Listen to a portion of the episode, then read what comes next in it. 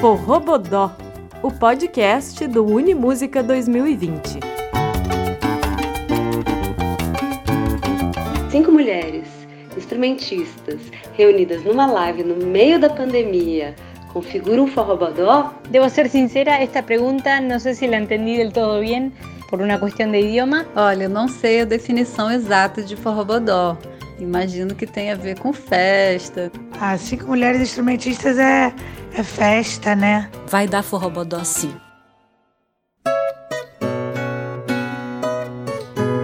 São muitos os idiomas, sotaques e universos musicais que se encontram no Festival Forrobodó quando elas tocam, do Unimúsica 2020. Cinco espetáculos virtuais, de 14 a 18 de setembro, reúnem o trabalho de 25 mulheres instrumentistas em um formato misto de lives com performances exclusivas pré-gravadas.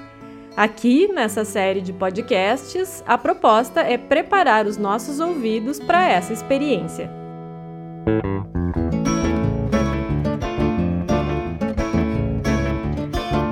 Deste que é o último episódio do podcast, participam a Shellen Paz. Creo que vai ser uma festa da União Latino-Americana. Vai estar genial, de isso não há nenhuma dúvida. Joana Queiroz. A gente vai fazer o nosso forrobodó virtual. Maíra Freitas. É que às vezes eu acho que no meio masculino tem uma certa competitividade, sabe? Nós, nós somos mais colaborativas. A música ganha muito. Renata Rosa. Configura um forrobodó? Claro que sim. Só vai faltar a dança, os comes e bebes. E Simone Haslan. Forrobodó, além de levar para uma coisa popular e de tradição oral, de felicidade gratuita, de gente simples, também é o nome de uma opereta da Chiquinha Gonzaga. Vamos ouvir um pouco dos sons, das histórias e das ideias delas, que são as artistas convidadas para a noite de encerramento do Festival Forrobodó. Oi,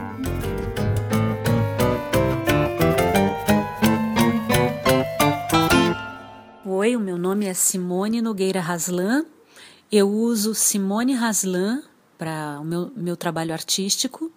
Eu sou nascida em Dourados, no Mato Grosso do Sul, mas vivo em Porto Alegre desde 1988. Quer dizer que eu passei mais tempo em Porto Alegre do que em Dourados. Me considero é, gaúcha. É uma cidade que me acolheu de uma forma muito carinhosa e eu tento devolver esse carinho fazendo o melhor que eu posso o meu trabalho como pianista, cantora e educadora. Eu, de uns tempos para cá, há tempos, há mais de 20 anos, eu venho me dedicando ao trabalho de formação musical do ator. Fiz um mestrado nessa na área da educação para pensar o sujeito ator como produtor da sua música em cena. E depois eu fiz um doutorado também na área da educação, para pensar o silêncio na canção popular. Tudo voltado para pensar a educação. Então, eu me considero uma, vamos dizer assim, uma professora artista, é, não no sentido de pisar em dois ambientes diferentes, mas de fazer arte com os meus alunos. E, e eu adoro fazer isso.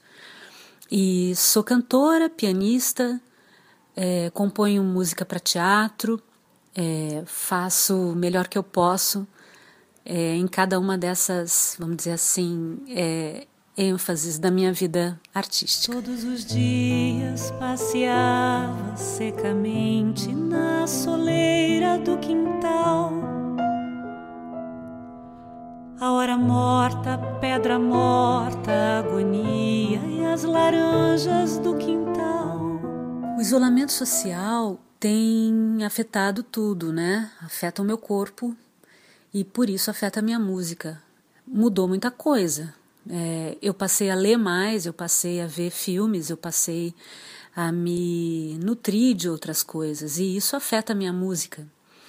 É, eu venho compondo mais também, eu venho dando esse tempo para mim e eu tenho esse privilégio de poder fazer isolamento, né, de poder estar em casa.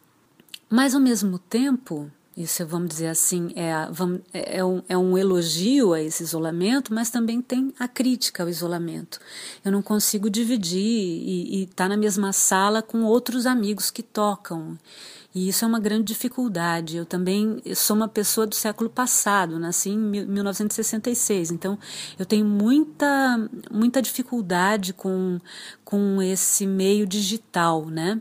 Então, de gravar, de principalmente imagem, né? O som ainda tudo bem, assim. Agora, imagem, é, colocar em rede social e, e, ficar meio escrava da rede social, isso é uma coisa que me incomoda um pouco com relação a esse tempo que a gente está precisando aprender a lidar com esse, esse essa exposição digital, né, essa exposição virtual né, da, da, do nosso trabalho. E então eu posso dizer que esse isolamento é, eu posso elogiar, né, fazer um elogio ao isolamento, mas também uma crítica então, então é isso, assim, é, é, tá sendo também uma, uma necessidade de aprendizagem nova, né?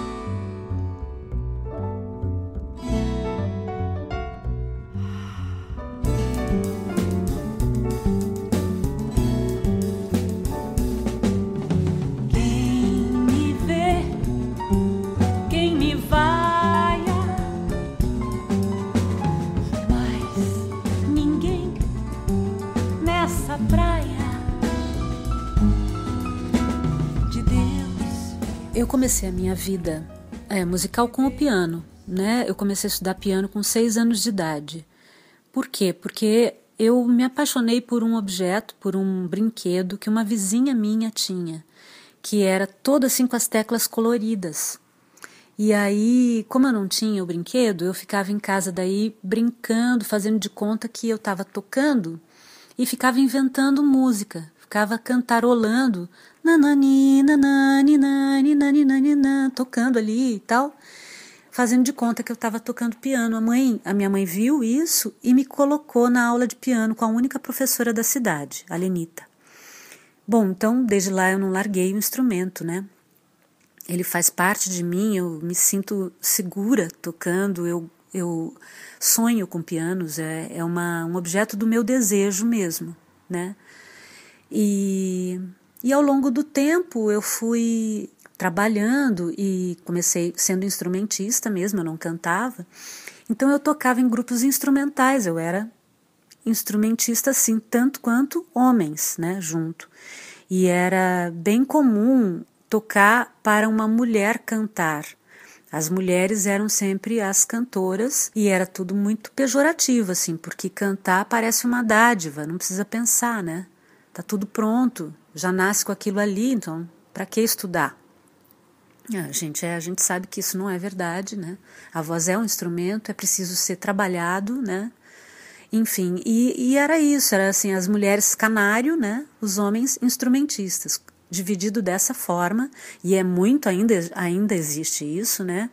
As mulheres não precisam pensar e os homens, então, é, é quem é, são, são aqueles que podem pensar a música, que criam os arranjos, que escrevem partitura, enfim.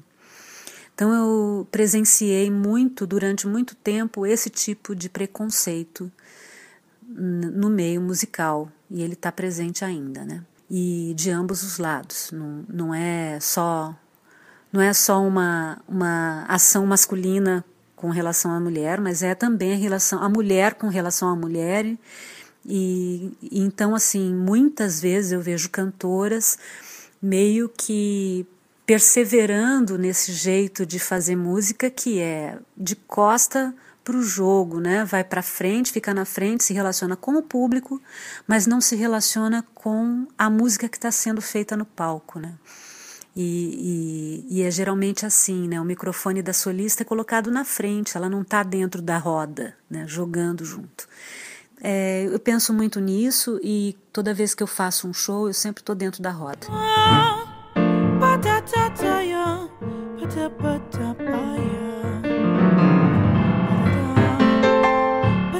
Oi, eu sou Mayra Freitas, sou cantora, pianista, produtora musical, sou compositora, tenho dois discos gravados, faço trilhas sonoras para teatro, para cinema e trabalho com música desde muito tempo. Eu toco piano desde os sete e estou na música aí desde muitos anos.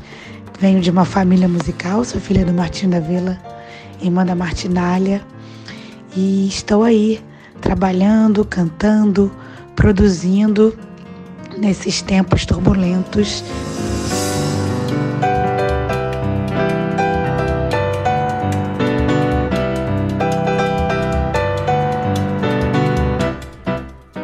O isolamento social tem afetado bastante a minha vida, a minha música. Eu vivo de música, né? Primeiro foi um, um baque, porque muitos show, shows cancelados, né? Eu estava com todo um planejamento para esse primeiro semestre de lançamento do Jazz das Minas, que é uma banda que começou em dezembro e a gente estava planejando para várias coisas serem lançadas agora. Inclusive, é uma banda só com mulheres também. E, enfim, meus, os outros shows, meus outros projetos. Eu trabalho com trilha para teatro e muita coisa foi cancelada. Então, primeiramente, a questão financeira foi muito abalada nesse sentido. Além da questão psicológica de você ficar em isolamento social. Né? E para mim também foi especial, porque eu estava grávida quando começou o isolamento. Eu tenho uma filha de dois anos. Em março eu estava com oito meses de gravidez. E minha filha, minha segunda filha, nasceu nessa fase de isolamento, o que foi bem doido, foi bem desafiador. Tiveram coisas boas também, lados foi, foi bom ficar isolado com o recém-nascido também. É, minha filha acabou nascendo em casa por, por escolha nossa também. E mais o mais desafiador também é porque a gente ficou sem a creche e eu estava contando muito com a creche da minha filha mais velha. Então acaba que aqui eu tenho que ficar com duas meninas, duas crianças. O meu marido, ele tem licença paternidade, mas a licença paternidade no Brasil é muito curta, né? Ele tem uma licença paternidade de 20 dias, mas conseguiu pegar também mais um mês de férias. E mas aí quando ele voltou a trabalhar, enfim, tem sido meio confuso aqui. No, ele está trabalhando de home office, mas é, é aquele caos. Ele precisa ficar todas aquelas horas disponível e eu tenho que ficar com as duas meninas quando, enquanto eu estava planejando só ficar com uma metade do dia, né? É, também é coisa boa musicalmente é que eu tenho me reinventado, é, eu tenho fiz muitas lives descobrindo essa novo, esse novo formato de estar em contato com o público, que é interessante também. Tenho produzido muito conteúdo para a internet, então tem crescido muito minha, minha base de fãs. Isso está sendo bem legal. Estou dando aulas online e também fazendo trilha de filme. É aquela coisa, como nós musicistas não temos licença maternidade, paternidade, é, a gente não pode parar de trabalhar. Mas agora eu tenho, a gente tem se organizado aqui e, e eu tenho trabalhado de manhã, eu trabalho basicamente com uma, um neném no sling aqui, com internet, com produção musical, enfim. Eu sou uma pessoa muito otimista e gosto de ver o lado bom das coisas, apesar de toda todo o lado ruim que a gente está passando, de além de, do aspecto da saúde da humanidade, do aspecto político também, que é muito triste e que me afeta bastante né, enquanto ser humano. Pra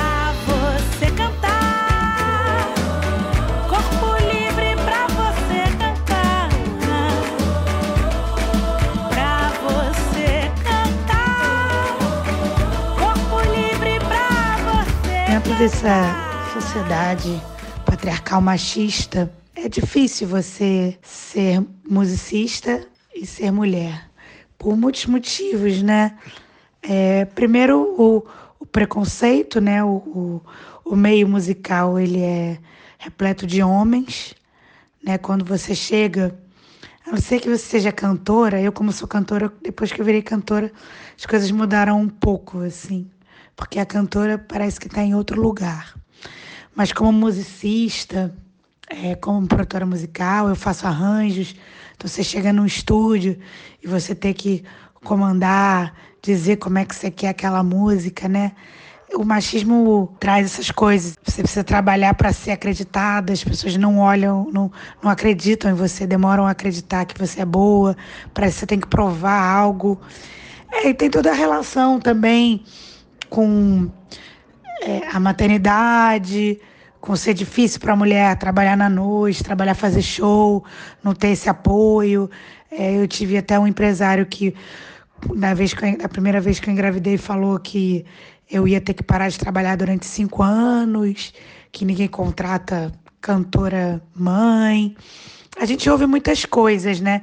Desde as piadas chatas da van, de você ter que ficar ouvindo coisas é, desagradáveis de homens machistas, desde você ser invisibilizada, desde acharem que você não toca direito, as pessoas ficam espantadas quando você toca bem, enfim.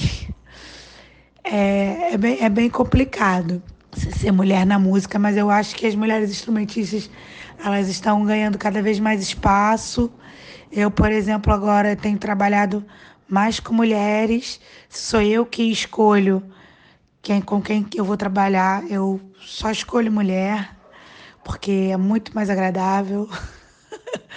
Além da questão política, trabalhar com mulher é muito melhor. Oi, laranjeira,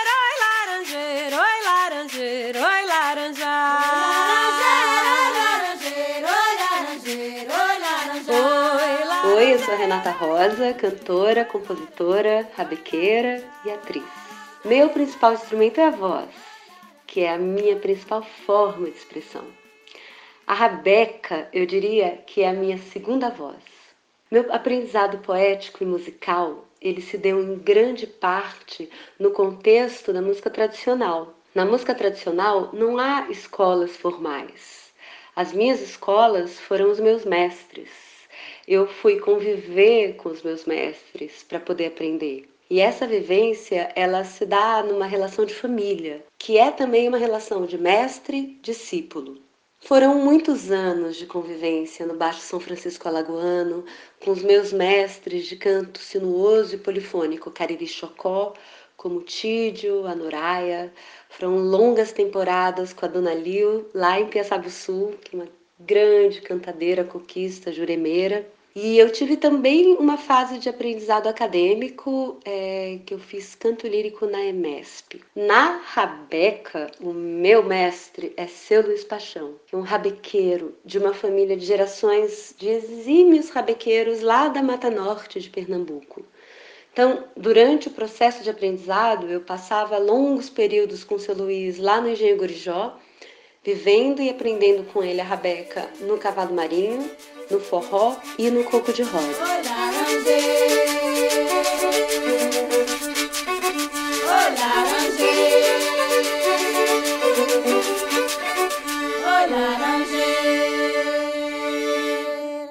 A pandemia e o isolamento social com certeza afetaram muita coisa, né?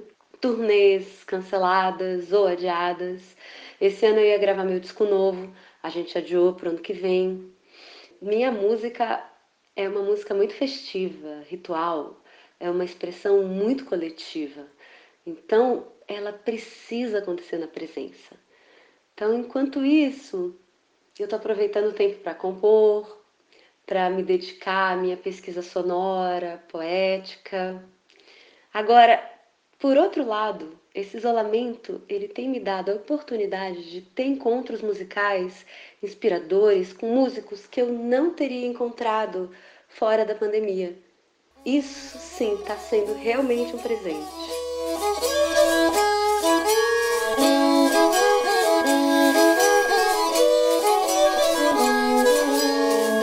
Eu fui atraída pelo canto encantatório das festas, dos rituais, da lida nos rojões. Muitos desses cantos são cantados por mulheres e tiveram sobre mim uma potência tão grande, me falaram tanto sobre uma força feminina ancestral. E durante o meu período de formação e aprendizado no engenho, na aldeia, o fato de eu ser mulher nunca foi uma questão. É, os desafios num banco de cavalo marinho, num samba de maracatu, eles se dão na poesia, na música, na resistência. Como mulher, o meu desafio era chegar segura até essas regiões, cruzar sozinha um Brasil profundo, em ônibus, lotações, em mototáxis, é, esconder o cabelo amarrado embaixo de um boné, o corpo sob calças e camisas largas. É, Para mim, minha relação do canto com a Rabeca está muito influenciada pelo meu imaginário da poesia cantada pelas trovadoras, pelas é, cantadoras, acompanhadas pela Rabeca através dos tempos. Assim. Eu sinto que quando eu canto, eu não estou cantando sozinha, é como se eu estivesse amplificando várias mulheres, várias histórias que vieram antes de mim. Agora, como diretora musical do meu trabalho autoral, aí sim eu enfrentei diversos desafios, em ambientes muitas vezes majoritariamente masculinos. Então, inúmeras vezes eu encontrei dificuldade em ser ouvida, tive que reiterar justificativas de escolhas, de direcionamentos no meu próprio trabalho e enfrentar situações que eu acho que um diretor homem possivelmente não passaria.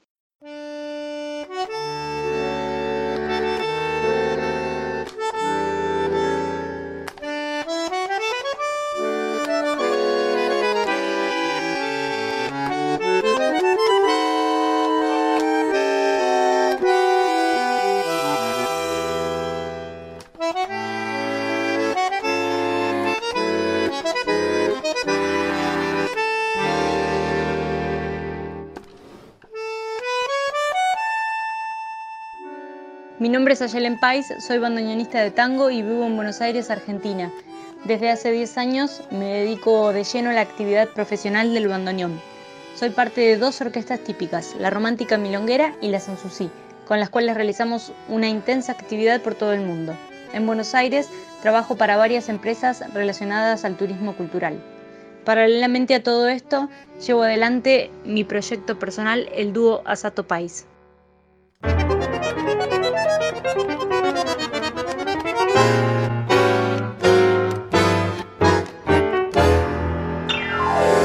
Difícil la situación de muchos compañeros con la falta de trabajo. Se está haciendo cada vez más difícil.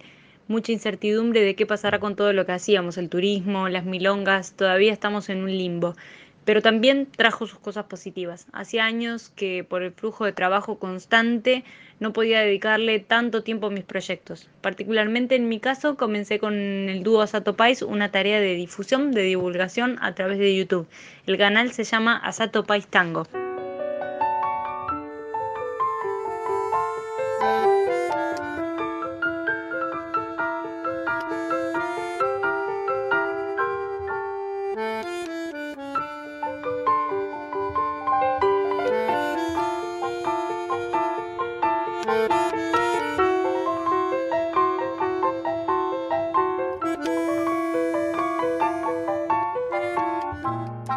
Tengo la suerte de vivir año a año una transformación en la tradición del tango. Hasta hace pocos años era típico ver mujeres en una orquesta. Eh, incluso en un trabajo me tuve que disfrazar de varón para actuar. Para tomar dimensión, en los años 90 solo había una mujer bandoneonista.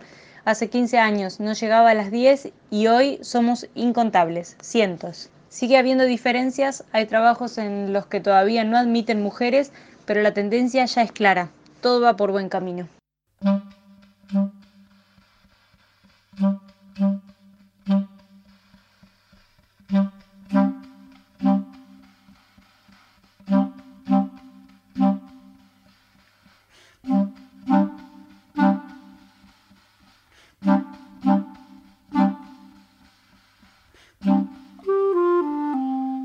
Olá, meu nome é Joana Queiroz, eu sou clarinetista e compositora. Toco alguns outros instrumentos nas horas vagas, mas os principais são o clarinete e o clarone, que é o clarinete oitava baixo. É, trabalho com música profissionalmente já há 20 anos, então já fiz parte de muitos projetos diferentes. Trabalho com estilos muito diversos, enfim, sou uma curiosa assim da música. Atualmente moro em São Paulo, eu sou do Rio de Janeiro, mas estou aqui nos últimos dois anos e toco numa banda que existe há seis anos, que é daqui, chamada Quarta B. Nós já temos três discos gravados, fora Quarta B eu toco também com a Rigo Barnabé, num projeto chamado Claras e Crocodilos. A gente gravou um, um disco também. Tenho meus projetos solos também. Eu já tenho quatro discos solo. E a minha escola na música, pode-se dizer assim, foi minha experiência na Itiberê Orquestra Família, que é, foi um grupo liderado pelo Tiberê Zuarg, que é o contrabaixista do Hermeto Pascoal. Então eu tenho uma, uma veia forte assim, na música que veio dessa escola, que eles chamam de música universal.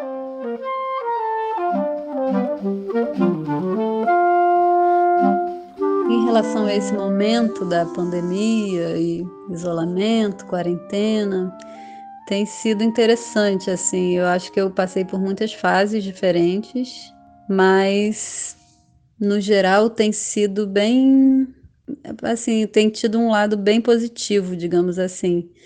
É, eu sei que é uma experiência muito peculiar, acho que cada um, cada, né, cada pessoa está vivendo uma quarentena diferente, numa conjuntura diferente. E, enfim, pessoas que têm que lidar, por exemplo, com a doença diretamente, nem se fala, né? Acho que é um momento super delicado, complexo da sociedade, né? Se você pensar o Brasil politicamente, enfim, é trágico. Tem muitos lados né? Eu acho que também ter esse tempo de refletir, de pensar, eu acho que para mim foi muito transformador. Eu estava numa pegada de trabalho muito punk nos últimos anos, assim, de muitas viagens seguidas, viajava sem parar, trabalhava muito, carregando instrumento para cima e para baixo, passagem de som, show, coisas diferentes, assim. Então eu já estava meio num limite, assim, precisando parar. Então tem um, um, lado que é difícil, né? De não estar tá encontrando as pessoas, não estar tá fazendo show. Mas tem um lado que, pelo menos para mim, está sendo bem precioso, assim, desse olhar mais para dentro e poder concentrar e aprofundar mais em certos aspectos também.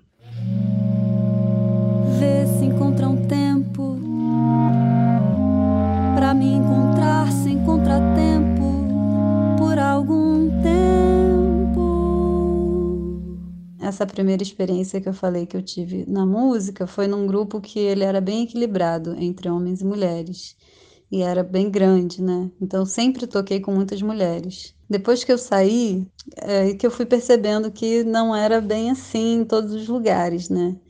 Então acho que tem um pouco coisas que o meio define, né? Lugares que são mais inóspitos, assim, muito competitivos. Eu acho que eu fui me autopreservando desse tipo de situação, assim. E fui me juntando com pessoas com quem eu me sentia à vontade para ser eu mesma e criar e, e me desenvolver na música sem esse olhar, né? Sem depender desse olhar de aprovação masculina, pode-se dizer assim.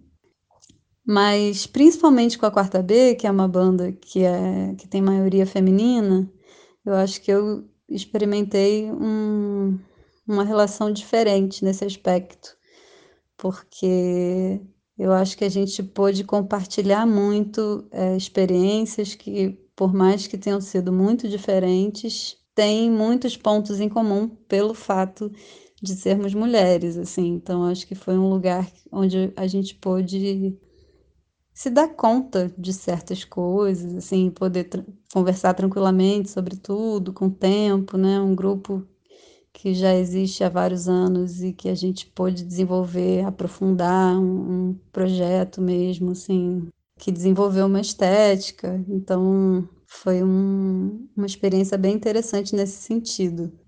Eu acho que talvez uma coisa feminina que eu me dei conta mais nesse processo com a quarta B foi realmente de poder se dedicar a um trabalho artístico como um todo, sem se preocupar como aquilo iria se encaixar dentro de algum contexto específico ou sem querer estar tá provando nada para ninguém, né? Porque muitas vezes tem essa questão de que mulher tem que provar que toca bem, tem que provar que pode compor, pode fazer arranjo, pode improvisar e sempre tem um olhar crítico, né? Porque como ainda tem esse estranhamento, a pessoa nunca espera, né, que vai ter um, uma profundidade ali, porque ela sempre vê uma figura masculina fazendo todas essas coisas. Então, eu acho que ali a gente pôde se despir um pouco de todas essas preocupações, assim. E talvez essa, esse aprofundamento, essa profundidade que a gente conseguiu chegar como grupo, talvez seja uma coisa feminina. Joana Queiroz, Axela Paz, Renata Rosa, Maíra Freitas e Simone Raslan vão estar juntas na noite de encerramento do Festival Forrobodó do Unimúsica 2020, no dia 18 de setembro, sexta-feira, às 8 da noite. Os cinco espetáculos virtuais do festival terão transmissão ao vivo e gratuita em múltiplas plataformas. As informações de acesso estão disponíveis no site urgs.br/barra difusão cultural.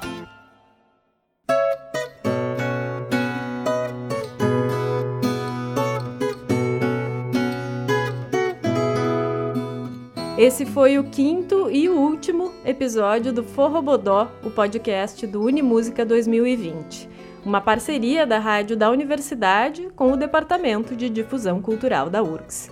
Produção, apresentação e edição minhas, Ana Laura Freitas. A música característica é um arranjo criado e executado por Ana Friedman e Gilberto Assis a partir de Porto das Flores, de Rosinha de Valença, e Passos no Choro e Corta Jaca, de Chiquinha Gonzaga.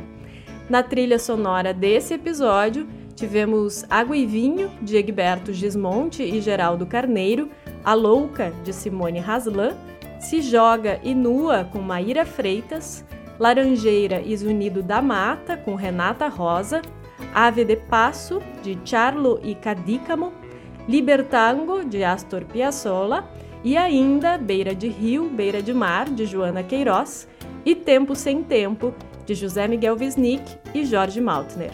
Se você perdeu algum dos episódios dessa série de podcasts preparativos para o Festival Forrobodó, eles estão todos disponíveis no site da Difusão Cultural da URGS e também podem ser ouvidos nas contas da rádio da universidade no Spotify Google Podcasts, Breaker e Radio Public.